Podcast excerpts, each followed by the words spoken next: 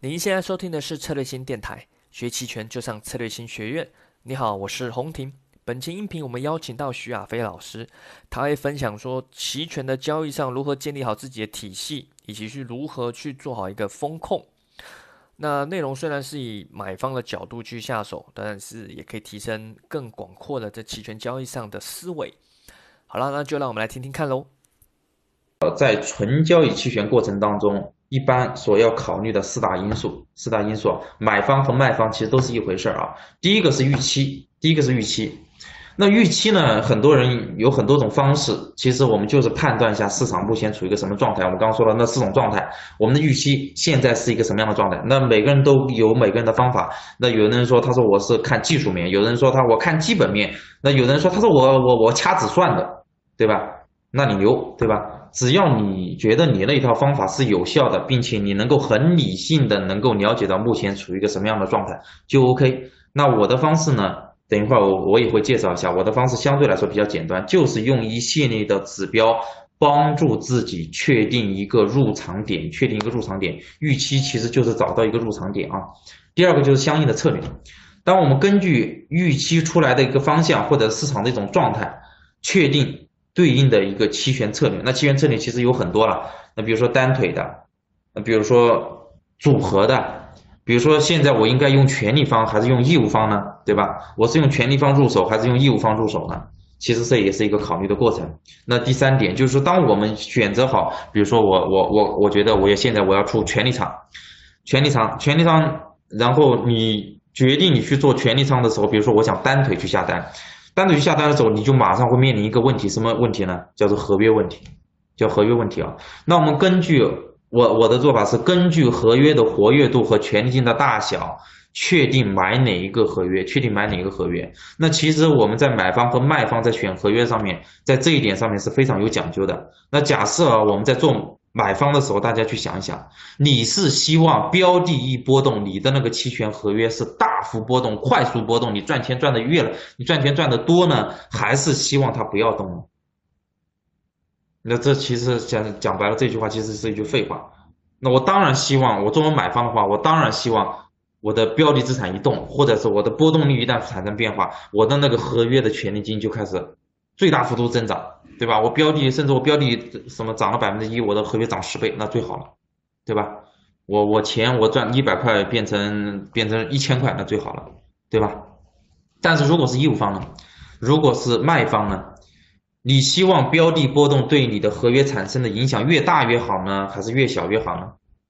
那当然是越小越好。所以在这个过程当中的话，得出的结论，当我们去选择权利方的时候，我们就希望标的或者是波动率或者是时间对我的合约的影响啊，特别是标的跟波动率方面啊，它的活跃度相对来说，我们要选择合约的活跃度要高一些的，高一些的。那么权利金嘛，那便宜一点当然更好。便宜一点的话，那我相对来说我花的钱少一些嘛，对吧？如果我是义务方的话，我就希望活跃度不要太高，不要标的的波动对我的合约的价值影响不要太大，让它时间慢慢流逝，我把时间价值挣到手，对吧？那权利金嘛，更他也希望更越越多越好，对吧？因为越多意味着义务方赚的越多。那当中这当中买方和卖方活跃度和权利金，我们在当中取一个比较合适的值。就可以了。那最后一点是风控，是风控。前面呢就是我入场，选应了相得相应的策略，选应了相应相应的合约。那这三个动作完成了之后，你就一定能赚钱吗？你就一定是对的吗？你就不会出现错误吗？那当然，在我们在你去一开始你去预判的时候，你是会觉得啊，应该是不会发生错误的，甚至你掐指算过的，对吧？这这个应该不会产生什么错误。但在实际的交易过程当中，你会发觉很多时候你都出现了错误，你都出现了错误。那出现错误的时候呢，你那有很很多人有很多种方法。那有些人说他说我直接砍掉，那当然这我这这也是一种方法啊，这也是一种方法。那有些人说他说我进行那个移仓，进行对冲也是可以的。在这个地方呢，其实对于一个纯交易期权投资者来说呢，我认为他应该是一个全天候交易期权的人。全天候交易期权的人啊，呃，才算是一个全天候交易期权人，并且能够把风控做好的人，才算是一个初步合格了的期权投资者为什么这样去讲啊？因为砍仓这个事儿，从我的从我的思维角度上来说的话，它就是一个中小散户做出来的事儿。只要你的资金量稍微大一些，砍仓这个事儿对于你来说的话是非常不实际的一件事，或者是它的那个砍仓的成本啊、平仓的成本啊，甚至在甚至是你在某种阶段上面啊，是你控制不住的。因为大家都知道，期权合约的价格波动起来是很快很快的，是很快很快的。你会发觉，这样我就举个例子吧，比如说你五十万或者是你三十万去做期权，你作为买方啊，作为卖方，可能你也开不了多少张。你作为卖方，可能你也只能开个几十张、上百张了不起了，对吧？如果你作为义务商，可能你还能开个几百张，对吧？如果说你要是一个五百万的账户，或者一个几一千万的账户，甚至一个专户，比如说现在咱们两个亿的专户，对吧？其实也是可以做的。那你像这种两个亿的专户，或者说一个个人投资者，他说我我身边就有一些投资者，他他都是几千万在做期权的。你说他砍仓怎么砍？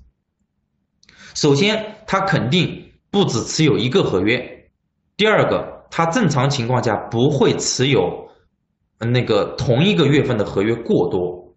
他肯定说多个月份的多个合约，你说你那时候砍仓你怎么砍呢？你砍都砍不动，你砍的时候你还找你的对手盘对吧？没有对手盘你砍都砍不动。所以在某某些过程当中啊，砍仓这个东西只可能只是说中小投资者能做得到，稍微你的资金量大一点你是做不到的。所以说我更希望大家，不管你是大资金还是小资金，尽量要学会把这四个动作学会，把风控这个东西做好。主要通过移仓、通过对冲、通过调仓，能够把这个风控做好。那这样的话你会越来越成熟。那前面三个呢，其实有些东西是可以通过量化的方式去解决的。好。我们看一下啊，怎么样通过量化的量化的方式去解决啊？首先，买方角度上来说的话，我觉得四个原则肯定是要有的。第一个，它一定要强势原则。那当然，期权交易角度上来说，这个强势的原则大家要能够理解啊。期权趋势上行和趋势下行都叫强势原则啊。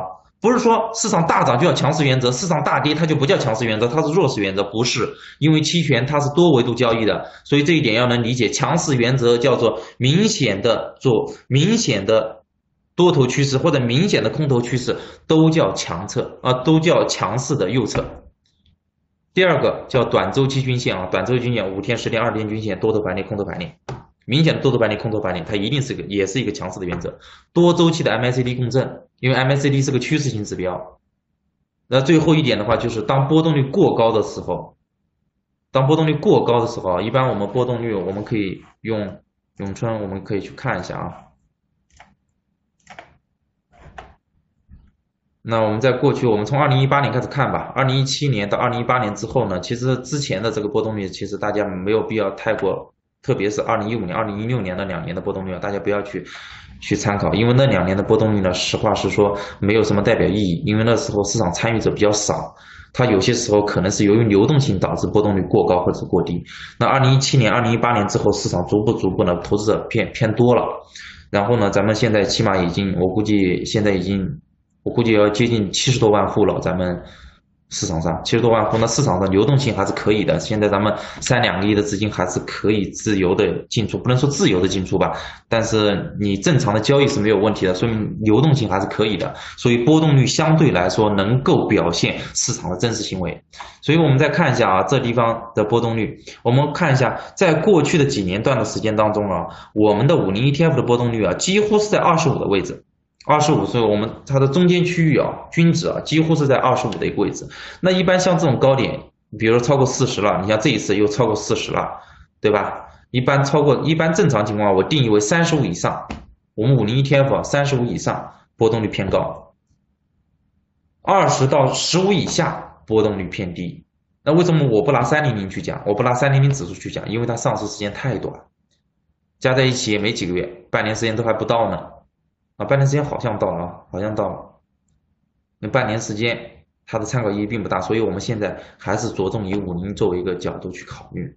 所以在波动率偏高的时候啊，波动率偏高的时候啊，我一般建，因为波动率偏高，因为波动率它是一个有一个均值的，它不像股价，股价可以从一块涨到十块，十块涨到一百块，一百块涨到一千块，只要它这个下面有一个价值在支撑着就 OK。但是波动率不是，波动率从嗯，某一个定从某个角度上来说，它是有个有个区间范围的。比如说，大家可以把想象成它最低是零，最高是一百。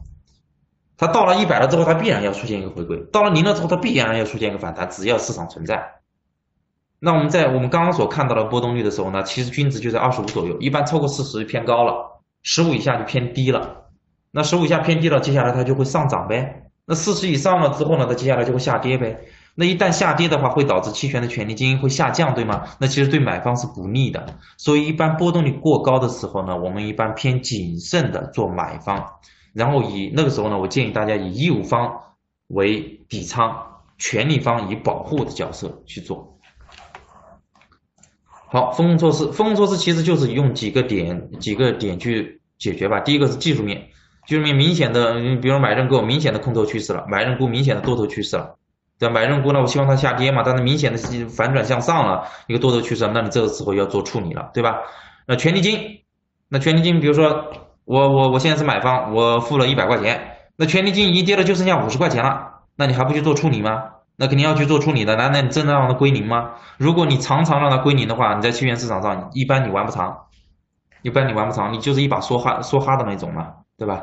一般正常情况下，当我们的权利金下跌了百分之 A 了之后啊，认购期权、认购期权都是一样啊，因为都是权利金在的支出啊。如果一百块钱的东西，我一般认为啊，下跌到百分之三十，最多到百分之五十，你就应该要去做风控方面的处理了。还有一个就是标的的价格，标的的价格向下跳档或者向上跳档，认购期权我是希望看涨嘛，但是它向下跳档了，其实就是市场跌了。什么叫做跳档啊？在我们的标的，在我们的那个。期权的基金报价上面，我们可以看到一档一档的所谓的叫做行权价，这样三块四到三块五叫一档，三块五就到三块六这叫一档。那什么叫做跳档啊？比如说现在咱们的价格五零三零零 ETF 三零零 ETF 价格在三块七毛八，相当于我们假设的假设啊，它现在在三块八。如果它向下跳档，也就意味着标的从三块八跌到了三块七，叫做跳了一档，叫做跳了一档。如果你这个时候是认购期权的话啊。如果你这个时候是认购期权，那我一般认为你要采取一些风控措施了。那认如果认沽期权的话，那向上跳档那对你不利嘛？那市场涨了嘛，对你不利嘛？我一般认为你要做相应的风控措施了。所以一般我认为技术上面给了你一个明显的信号，权利金上面出现了明显的折损，标的价格出现了一个明显的变化，我一般建议你要去在风控上面做一些措施了。那具体什么样的措施呢？我在权利方这个角度上去讲一下。义务仓，我觉得可能等一会儿我再稍微的点一下啊。我们就以权利方作为一个例子啊，去跟大家讲一下。我这个地方以沪深三零零指数是为例的啊。如果假设我买入认购为例啊，买入认购为例，散户的方式一般止损、上下移仓、卖出的转价差。那案例，比如说我们假设我们买入了一个三千七百点的一个认购期权，认购期权，认购期权，那标的啊，标的砰当一下出现下跌了，那你这个时候你会怎么样？比如说你现在你付了一千块钱的权利金，啊，三零指数期权肯定肯定不止一千块钱啊，然后比如说你付了一万块钱的权利金，一万块钱权利金，标的从三块七，你这个时候你开的是吧？靠三七零零的，那相当于你是买入认购三七零零的合约，比如说你付了一万块钱的权利金，那标的从三那是就相当于一个平值嘛，你看看那个平值的，如果标的咵啦一下跌到三块六毛五，那你是不是亏钱？一万块钱是不是就变成假设可能就变成七千，对吧？变成八千，这很正常，对吧？那我们有两种方式，在你的思维逻辑上面，第一种你不看涨了，我认为我我我出错了，我对市场分析出错了，那最简单的方式砍掉。直接止损平仓了，出来了。第二种方式是你认为标的从三千七百点跌到三千六百五十点，只是一个短期的回调，接下来它还是要继续继续上涨的，它就是一个短期的回调。那一般怎么办呢？我建议的措施是：第一，向下移仓，把三千七百点的认购认购期权砍掉卖掉，直接新开 call 三六五零的。为什么你要这样去做啊？因为市场出现下跌了，它再涨回到三千七百点。首先，它是需要一定一点时间的。那如果它短期一两天的事儿，那还稍微好一点啊，还稍微好一点。那如果你开在比如说你月底的期权的话，你就像这两天快到月底的期权，那也不行啊，因为时间价值消耗的快啊。一般正常情况，比如说在上半个月的这种期权，那稍微好一点。如果时间价值消耗的快的话，那在下半个月期权，我觉得你就要做这样一个动作了。做这样的动作了，这是第一个啊。第二个的话，如果它在下面，比如说从三千七百点跌到三千六百五，在下面沉淀的时间比较长，那我建议你也要做这样的动作了。为什么呢？因为虚一档的合约和平值的合约，从市场的活跃度角度上来说，肯定是平值的合约的活跃度比虚一档的活跃度相对来说要高一些。我为什么这样去讲啊？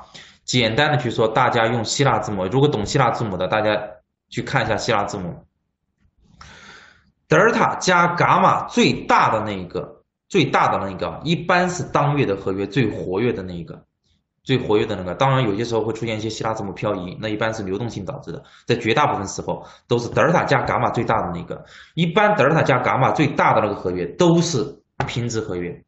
我原来是平值合约，我的活跃度在那个地方。现在我变成虚档合约了，我的活跃度就不够了，对吗？相比我之前的三千七百点，我的活跃度是不够的。再加上我时间价值的消耗，标的哪怕从三千六百五十点再涨回三千七百点的话，我的钱不见得能回得来了。这一点大家应该好理解吧？一万块钱跌到三千六百点，三千六百五十点可能变八千，再涨回三千七百点的话，就不见得是一万块钱了，可能是九千或者九千五。你平白无故的输了个五百，输了个一千，输在哪里啊？输在时间上，有些时候可能还输在输在波动率上，那怎么办呢？那我为什么向下移仓？就是我要增加我合约的活跃度，等标的再涨回三千七百点的时候，我的钱可能能回得来。这第一种方式啊。第二种方式是，平掉三千七，新开三千六百五，三千六百五。那当时我新开的时候，比如说我一万块钱亏的就剩下八千，那我不是亏了两千块钱吗？那我在上方找一个，比如说三千九百点或者三千八百点或者是三四千点，我一看，哎，那地方权利金是两千块钱，我去开一张卖出认购，我的整个合约持仓变成了一个从原来的单腿的买入认购变成了一个牛市价差。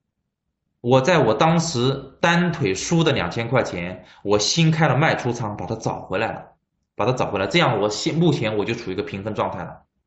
是处于一个平衡状态，市场短期出现上涨的话，这中间的价差我可以拿得到，只要不超过三千七百点，加上权利金之上的部分，这当中的钱我全部是可以拿到。价差部分加上三千七的权利金，我全部都可以拿到。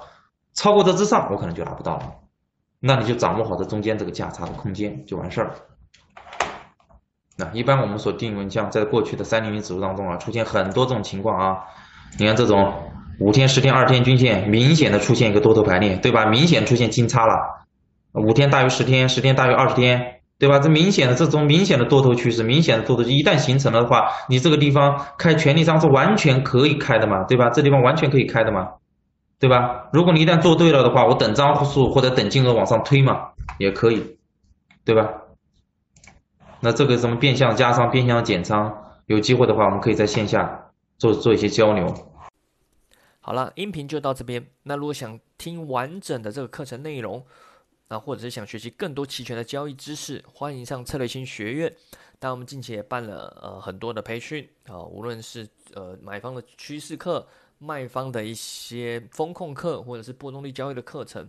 那有兴趣的，欢迎上策略星学院网站，或者是关注策略星公众号，或者是咨询策略星小姐姐，或者在喜马拉雅电台下方留言咨询喽。好了，那我们下期再见。拜拜。